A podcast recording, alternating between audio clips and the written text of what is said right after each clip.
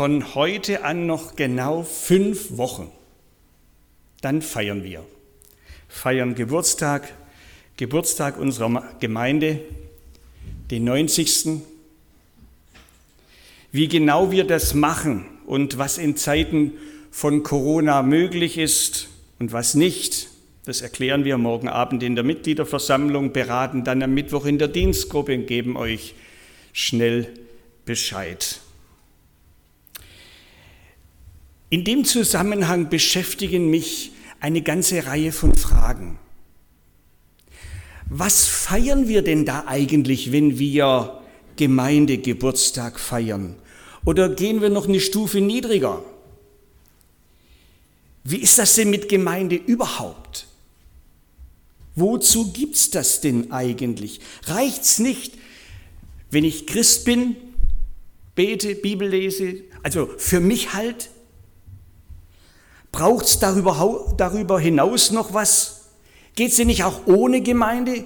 Würde ich mir nicht eine ganze Menge Konflikte, Schwierigkeiten und was weiß ich, zeitintensive Sachen ersparen, wenn... Also ich nehme heute mal euch mit in ein paar grundsätzliche Überlegungen zu diesem Thema und vielleicht hilft es dem einen oder anderen ja auch, und vielleicht feiert der eine oder andere dann auch noch lieber. Nun kann man das Thema Gemeinde ganz unterschiedlich angehen. Man kann zum Beispiel von seinen eigenen Erfahrungen ausgehen. Und dann frage ich zuerst, wie habe ich persönlich in den letzten Jahren oder Jahrzehnten oder Jahrhunderten Gemeinde erlebt? Was hat mich da geprägt? Wie bin ich da geprägt? Die ersten zehn Jahre bei uns in Japan waren wir in einer besonderen Stadt, die ist auf dem Reißbrett entstanden. Man hat an einer bestimmten Stelle mehrere Universitäten und mehr als 200 Forschungsinstitute zusammengezogen. Also die Heimat vieler Akademiker ist diese Stadt geworden. Aus dem ganzen Land sind Professoren, Doktoren, Forscher und so nach Scuba gezogen, um zu lernen, zu lehren, zu forschen. Naja, und entsprechend war dann auch die Gemeinde strukturiert, jetzt nicht nur was den akademischen Grad anbelangt, sondern eben auch eine ungeheure Vielfalt. Die Leute kamen aus allen Gegenden Japans und so auch aus allen möglichen Kirchen und Gemeindeverbänden. Also da saßen dann bei uns in der Gemeinde, da saß der Baptist neben dem Lutheraner, der FEGler neben einem urlieben Zeller, ein Pietist neben einem bisschen liberal geprägten Christen, manchmal Leute aus anderen Nationen. Und dann haben wir zusammen Gottesdienst gefeiert und gemeinsam auch immer wieder über die Zukunft der Gemeinde nachgedacht. Und das war spannend. Jeder erzählte, aus welchem Verband, aus welcher Kirche, aus welcher Freikirche, aus welcher Gruppe er kam und meinte dann, so bin ich's gewohnt. Und so hätte ich es auch gerne hier. Jeder hat so seinen eigenen kirchlichen Stallgeruch mitgebracht. Und wenn den jeder gern behalten möchte, was ich ja auch verstehen kann, dann könnt ihr unsere lebhaften Diskussionen euch ein bisschen vorstellen je nachdem, wie ich Gemeinde erlebt habe, hat mich das geprägt. Das ist doch normal. Da, wo ich zum ersten Mal Gemeinde erfahren habe oder da, wo ich aufgewachsen bin, das prägt, das prägt mich, das prägt euch auch. Also, davon kann man ausgehen. Man kann aber auch von seinem eigenen Verständnis ausgehen. Und dann frage ich zuerst, wie will ich eigentlich Gemeinde verstehen? Was habe ich über sie schon alles gelernt? Also hier ist nicht die Erfahrung, sondern das Nachdenken. Also da gibt es Leute, die haben viel über dieses Thema nachgedacht, haben viel dazu gelesen, haben im Internet recherchiert, verschiedene Gemeinden analysiert, die ganzen Ergebnisse strukturiert und dann ihre Gedanken zum Thema präsentiert. So verstehe ich Gemeinde. Und je nachdem, wer wie recherchiert und nachdenkt, kommt er halt auf ein sehr, sehr unterschiedliches Ergebnis. Es bleibt immer mein Verständnis. Zum Allgemeinern ist das denkbar ungeeignet, obwohl das heutzutage eine ganze Menge Menschen tun und uns dann mit ihren Methoden und Ergebnissen beglücken. Neben der eigenen Erfahrung und dem eigenen Verständnis kann man auch von der eigenen Wunschvorstellung oder von dem Traumbild ausgehen, was ich von Gemeinde habe. Und dann frage ich zuerst, wie wünsche ich mir Gemeinde? Wie hätte ich es denn gern? Und natürlich geht man bei dieser Wunschvorstellung von den eigenen Bedürfnissen aus. Also es soll mir gefallen, es soll mir richtig zusagen, ich will mich wohlfühlen, es muss zu mir passen die ganze Art, der Stil, alles. Ein paar Dinge, äh, wie das dann bei mir ankommt. Also unsere Gemeinde sollte familienfreundlich sein, aber auch seniorengerecht. Sie sollte evangelistisch missionarisch sein, aber auch erbaulich und tiefgehend. Gute Predigten soll es geben, aber auch viele und genügend Angebote für Kinder und Jugendliche, genügend Zeit für persönliche Gespräche. Wir wünschen uns eigentlich tolle, moderne Musik, aber wir wollen auch die alten Choräle nicht vernachlässigen. In meiner Gemeinde soll es fröhlich zugehen, aber auch feierlich. Und unser Pastor sollte das alles abdecken, jedem Gemeindeglied den Wunsch von den Augen ablesen, ihn selbstverständlich auch perfekt erfüllen und immer und jederzeit für mich Zeit haben. So stelle ich mir Gemeinde vor. So hätte ich es gerne. Dann passt es für mich schön. Dumm nur, dass das in 120 von 100 Fällen ein Wunschbild bleibt. Traum. Weit weg und manchmal elend weit weg von der Wirklichkeit, die ich in meiner Gemeinde erlebe. Ich weiß, man kann dann auch noch vom Vergleichen mit anderen Gemeinden ausgehen. Da recherchiert man, analysiert andere Gemeinden und kommt dann entweder zu dem neidvollen oder sehnsüchtigen Schluss, ach, wenn wir doch so wären, wenn wir doch das hätten. Oder man ist dann total ernüchtert und sagt, also so wie die, so wollen wir auf gar keinen Fall werden. Klar, man kann von anderen manches lernen und sollte vielleicht auch, aber wohin dieses unsägliche Vergleichen führt, das wissen wir eigentlich aus unserem persönlichen Bereich, das führt entweder zum Hochmut oder zum Schwer, zur Schwermut.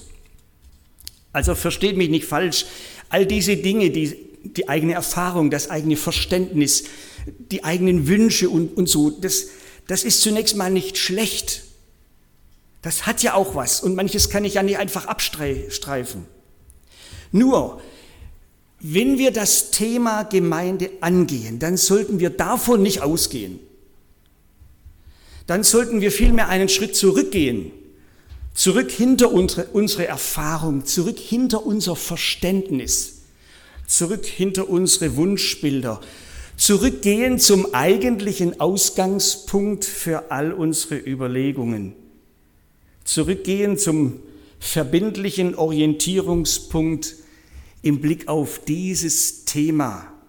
Zurück zum Wort Gottes. Und als Pastor empfinde ich das einfach notwendig, dass wir uns regelmäßig immer mal wieder Gedanken machen und in der Bibel graben und dabei Jesus fragen, wie er sich das denkt. Dazu lese ich den Predigtext von heute. Das ist der Haupttext im Neuen Testament, wenn es um Gemeinde geht.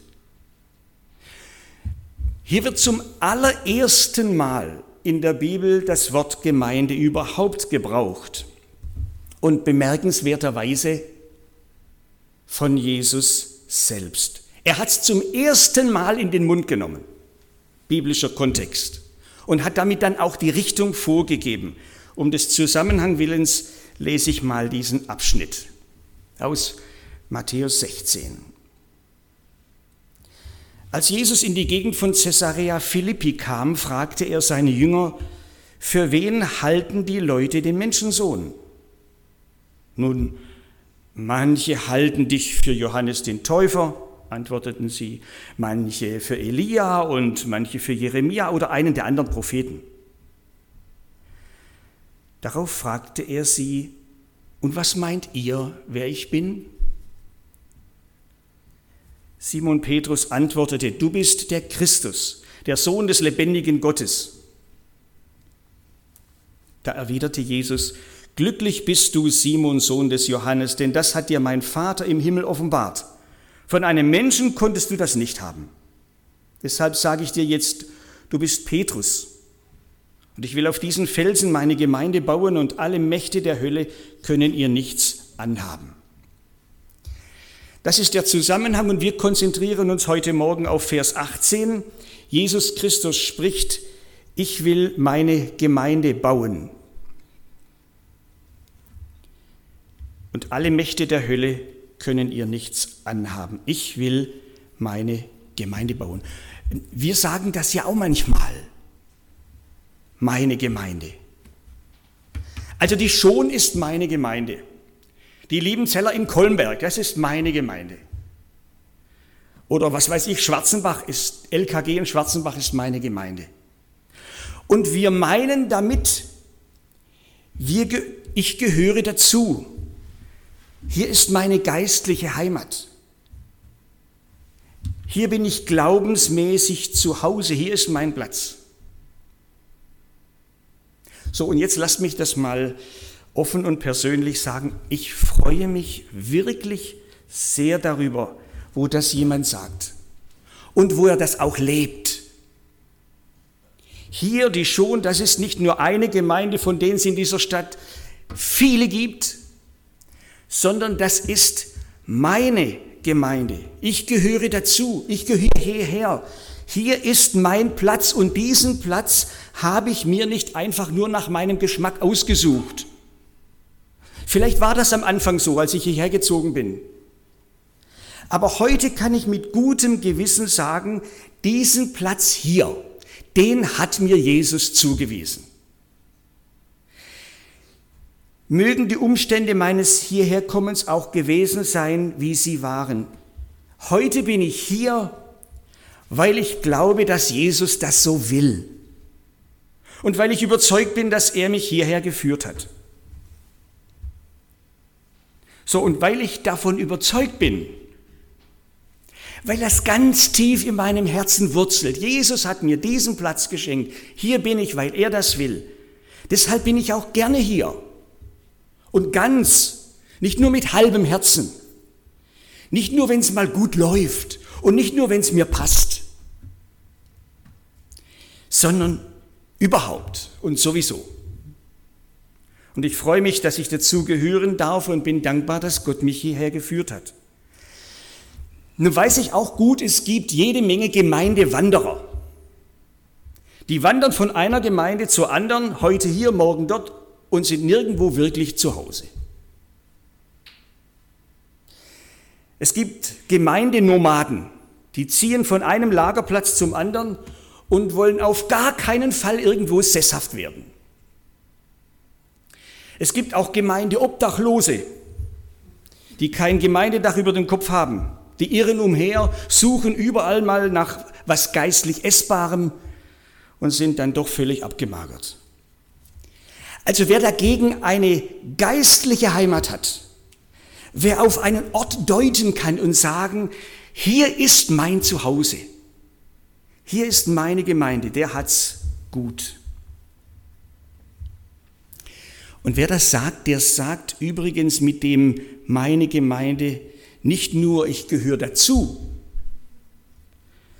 der sagt auch, ich bin dabei auf mich kann man zählen, auf mich kann sie die Gemeinde, kann sich die Gemeinde verlassen. Denn zur Zugehörigkeit gehört die Verbindlichkeit.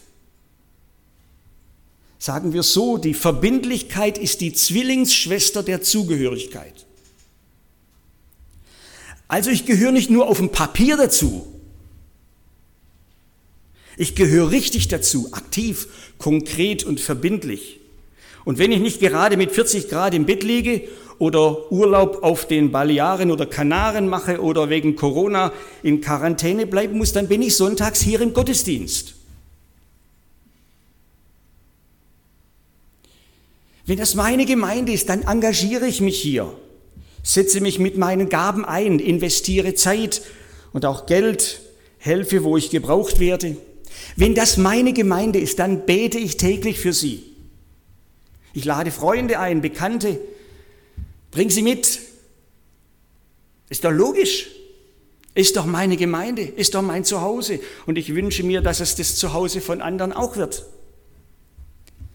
Und meine Gemeinde soll wissen und spüren, mit mir kann sie rechnen. Mit mir kann sie rechnen. Und der Gemeindeleiter muss nicht jedes Mal einen Kniefall machen oder mich händeringend bitten, wenn man mal wieder jemand für eine Arbeit braucht.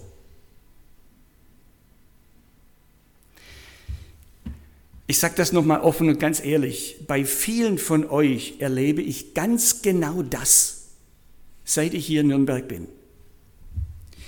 Viele von euch sind so, sagen es vielleicht nicht, aber sie leben es, sie leben diese Haltung, sie leben diese Einstellung. Viele von euch haben das für sich festgemacht und dann auch konkret Konsequenzen gezogen. Hier, das ist das, hier ist meine Gemeinde, mein Zuhause. Ich kann mich nur von Herzen freuen und danken, lohnen muss es euch Jesus selber.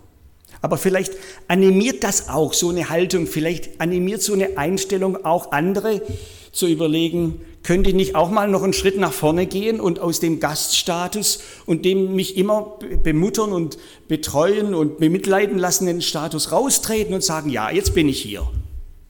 Ganz. Mit meinem Herzen, und mit allem, was da noch zu mir gehört. So, das war jetzt recht persönlich, aber das Verhältnis Gemeinde und ich, das ist auch was recht Persönliches, besonders wenn ich das für mich festmache um und lebe. Aber jetzt müssen wir noch einen Schritt weitergehen. Es ist etwas völlig anderes. Es ist etwas völlig anderes, ob wir sagen, meine Gemeinde, oder ob Jesus das sagt.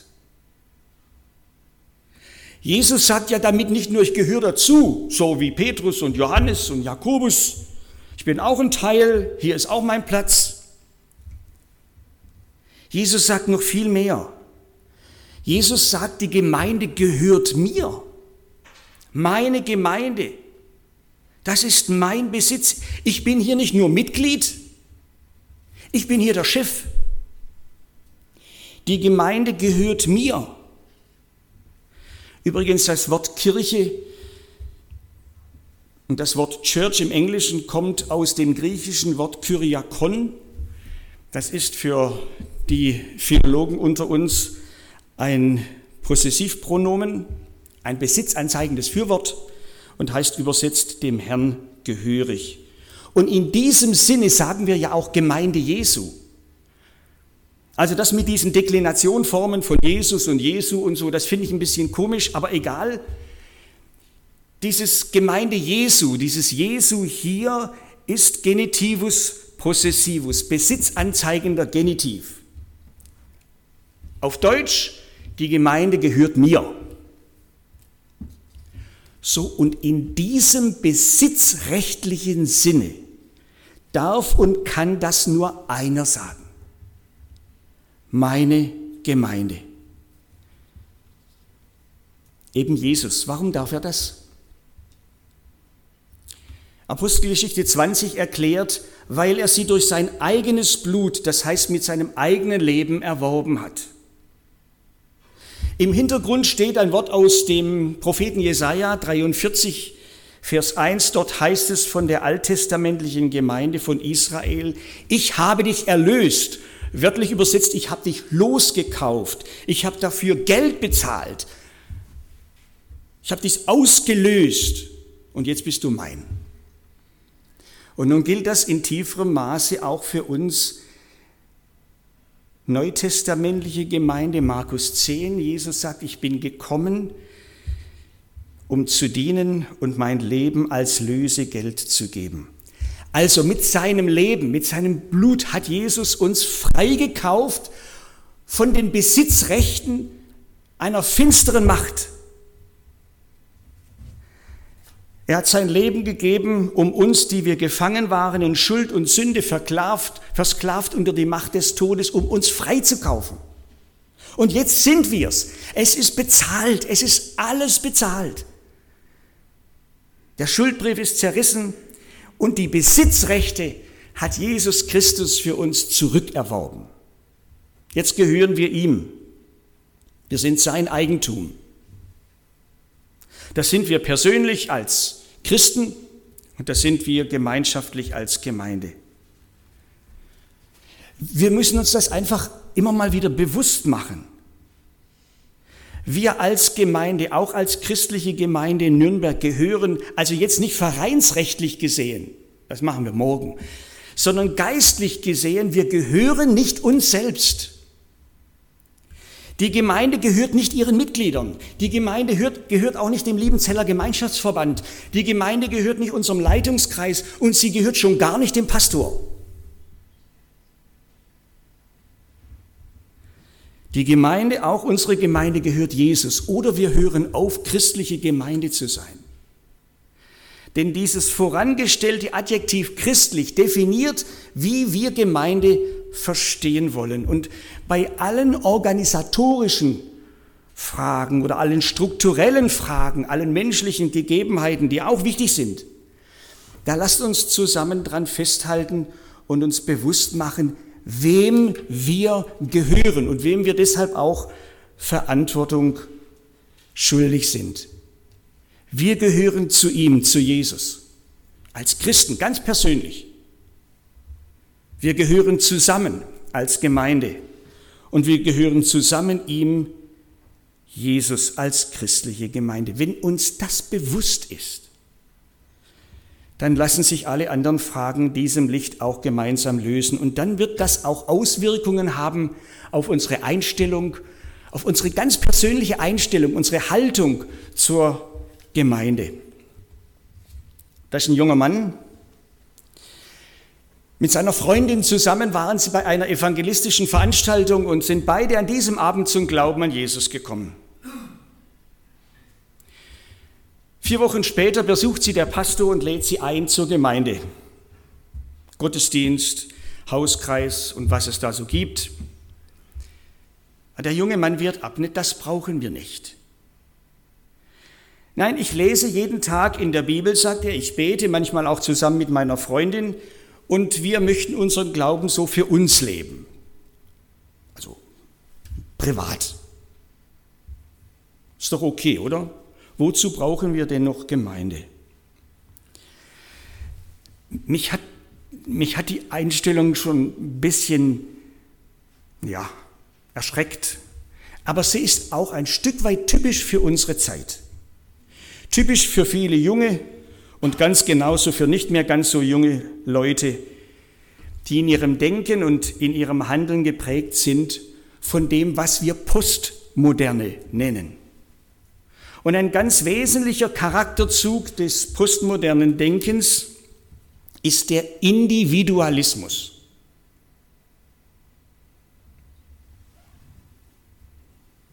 Ich meiner, mich, mir. Herr segne uns vier. Das Individuum, der Einzelne, das ist die letzte Autorität. Das, was ich will, meine Belange, meine Wünsche entscheiden darüber, was ich tue oder nicht tue. Und die Grundfragen des Individualismus heißen, was nützt es mir? Was bringt's mir? Was tut mir gut und was nicht? Was sehe ich ein und was nicht? Was kann ich nachvollziehen und was nicht? Und wenn jemand Christ wird, dann wird dieses Denken ja nicht einfach nur aus seinem Herzen geblasen. Dann heißt das ganz plötzlich für den christlichen Bereich, was bringt mir Gemeinde? Was habe ich denn von der Teilnahme am Gottesdienst? Bringt es mir was, wenn ich mitarbeite? Was habe ich denn davon, wenn ich Mitglied werde und mich engagiere? Also das Zentrum aller meiner Überlegungen, das bin ich. Und der Maßstab für meine Entscheidungen bin ich auch. Und wenn ich für mich entscheide, das und das bringt mir nichts, dann kriege ich auch kein schlechtes Gewissen, wenn ich es nicht mache. Weil ich die letzte Autorität bin. Ich verantworte mich nur vor mir. Gleichzeitig habe ich natürlich kein Problem damit, wenn andere das für sich anders sehen. Das tut ihnen vielleicht gut, bringt ihnen vielleicht auch was, das ist okay.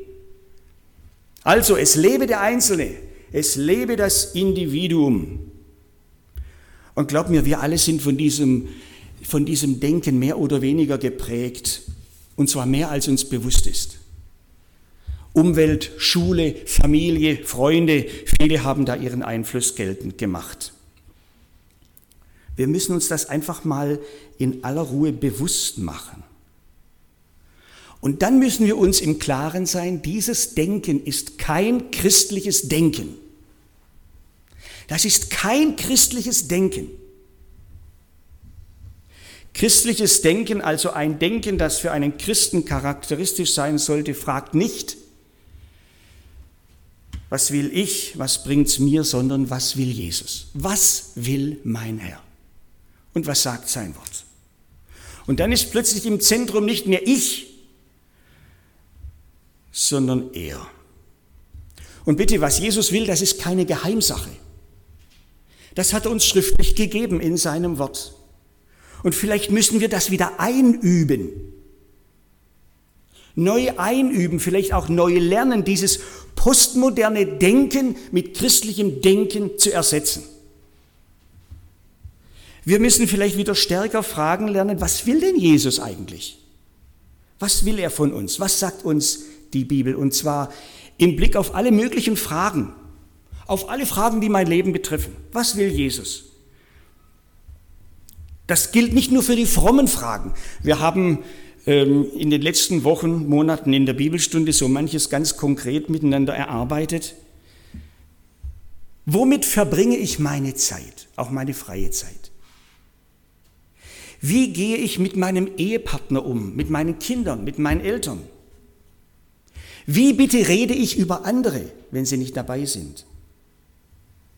Wie sieht die Bibel Themen von Abtreibung und Sterbehilfe, von Sex und Besitz?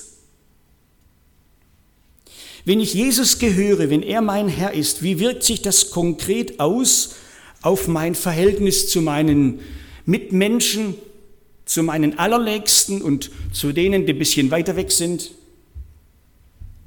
So, und natürlich wirkt sich das auch aus auf mein Verhältnis zur Gemeinde, klar, auf meine Einstellung, auf meine Haltung, auf mein Tun und Lassen, das recht konkret und praktisch. Wie möchte Jesus, dass ich dieses Verhältnis lebe? Und da wird mir dann vermutlich sehr schnell deutlich, Jesus will nicht nur Gemeinde so ganz allgemein, so nebulös.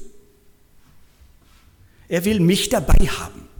Er will, dass ich hier meinen Glauben zusammen mit meinen Brüdern und Schwestern ganz praktisch lebe. Dass ich hier in der Gemeinschaft lerne, wie mein Glaube wachsen und reifen kann und wie ich mich mit meinen Gaben zum Nutzen der anderen einsetze. Nicht umsonst hat uns doch Gott als Geschöpfe gemacht, die auf Gemeinschaft hin angelegt sind, die einander brauchen, die einander ergänzen, die ohne tragende und begleitende Gemeinschaft der anderen vielem doch nicht gewachsen sind, die ohne Gemeinschaft leicht verkümmern oder vielleicht auch mal aufgeben. Jesus weiß, wir brauchen einander. Er weiß das und wir spüren das gerade in diesen Wochen Leben in Quarantäne, völlig isoliert von anderen, mag wegen Ansteckung und Infektionsgefährdung notwendig und für eine begrenzte Zeit auch gegeben sein. Aber normal ist das nicht. Und wer sagt, Abstand halten sei die moderne Form der Nächstenliebe, der, der macht sich's zu leicht. Wir müssen uns allerdings, das sage ich auch schon ganz ehrlich, wir müssen uns allerdings eins im Klaren sein. Wenn wir in unserem Leben, jeder für sich, ganz neu anfangen zu fragen, Jesus, bitte zeig mir, was willst du von mir? Was willst du, dass ich tun soll? Wie, wie soll das hier sein, mein Verhältnis zur Gemeinde? Speziell mal das. Wenn wir uns ganz neu dafür entscheiden, unsere, unsere Maßstäbe für unser Tun und Denken und Handeln, diese Maßstäbe von, vom Wort Gottes her uns sagen zu lassen und zuallererst zu fragen, was sagt denn die Bibel? Und wenn wir uns dann bewusst nach dem, was Jesus uns durch sein Wort zeigt und klar macht, ausrichten wollen, dann ist es mit der Ruhe vorbei. Das bedeutet Kampf. Und zwar Kampf gerade auch mit uns selber, mit unserem Ich, das seine Wünsche, seine eigenen Wünsche anmeldet und nicht freiwillig auf seine Vorstellungen verzichtet und schon gar nicht gern den Platz räumt. Also wer das nicht kennt, den empfehle ich noch einmal die Lektüre des Neuen Testaments. Ja, das gibt Kampf, immer mal wieder, mal mehr, mal weniger. Aber dann gibt es auch Sieg und dann gibt es auch als Folge Freude und Frieden im Herzen. Jesus Christus spricht, ich will bauen meine Gemeinde und er lässt keinen Zweifel, er will uns, er will euch, er will mich und dich dabei haben. Er will, dass wir dazugehören. Und, und wie, wie wird das? Wie, wie kommt man dazu? Was muss man tun? Was sind so die Aufnahmebedingungen? Denn automatisch geht es ja nicht. Die Zugehörigkeit wird ja nicht vererbt. Und sie wird auch nicht durch eine Prüfung erworben. Es gibt nur eine einzige Bedingung. Es gibt nur eine einzige Bedingung. Paulus sagt das mal so, glaube an den Herrn Jesus Christus. Glaub ihm. Also glaub ihm, wenn er dir sagt, dass du so wie du bist verloren gehst. Glaub ihm, wenn das Wort Gottes dir klar macht, dass du keine Chance hast, jemals ins Reich Gottes zu kommen, wenn du so bleibst, wie du bist, weil deine Schuld dich für alle Zeit von ihm trennt weil deine Sünde den Zugang verschlossen hat, weil du von Natur aus eben nicht zu ihm passt. Glaub ihm sein Urteil über dich. Und dann glaub ihm aber auch bitte das Wort seiner Gnade und Barmherzigkeit. Dass er mit seinem Leben auch für deine Schuld bezahlt hat dass er durch seinen Tod am Kreuz auch dich von der Macht des Teufels, der Sünde und des Todes befreit hat. Glaub ihm das doch auch, dass er dir ewiges Leben schenken möchte, dich zu seinem Kind macht, dich vor Gott gerecht spricht. Glaub's ihm und sag's ihm. Sag ihm, Jesus, ich glaub's dir, beides. Dein Urteil über mich und deine Gnade und Barmherzigkeit zu mir. Ich vertraue dir mein Leben an, meine Vergangenheit, die ich nicht mehr ändern kann, meine Zukunft, die ich nicht bestimmen kann und meine Gegenwart, die ich nicht alleine meistern kann. Sag's ihm doch. Sag's ihm einfach, kannst heute machen und du gehörst von dem Moment an dazu. Du gehörst zu Jesus und gehörst zu seiner Gemeinde. Und das jetzt nicht länger als Randsiedler, als Besucher, als Gast oder Mitläufer, sondern als ein großes Glied der Jesus-Familie, sprich Gemeinde. Und diese Gemeinde baut Jesus weiter. Ich will meine Gemeinde bauen. Auch in Zukunft mit euch und mit dir. Ich bete.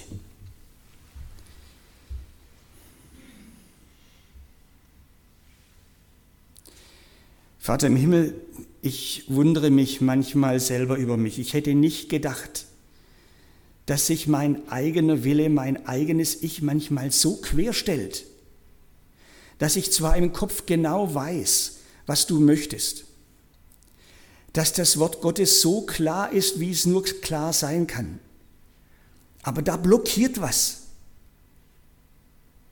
Da sagt mir jemand, du mach's nicht zu arg, übertreib's nicht, gönn dir Ruhe, entscheide selbst.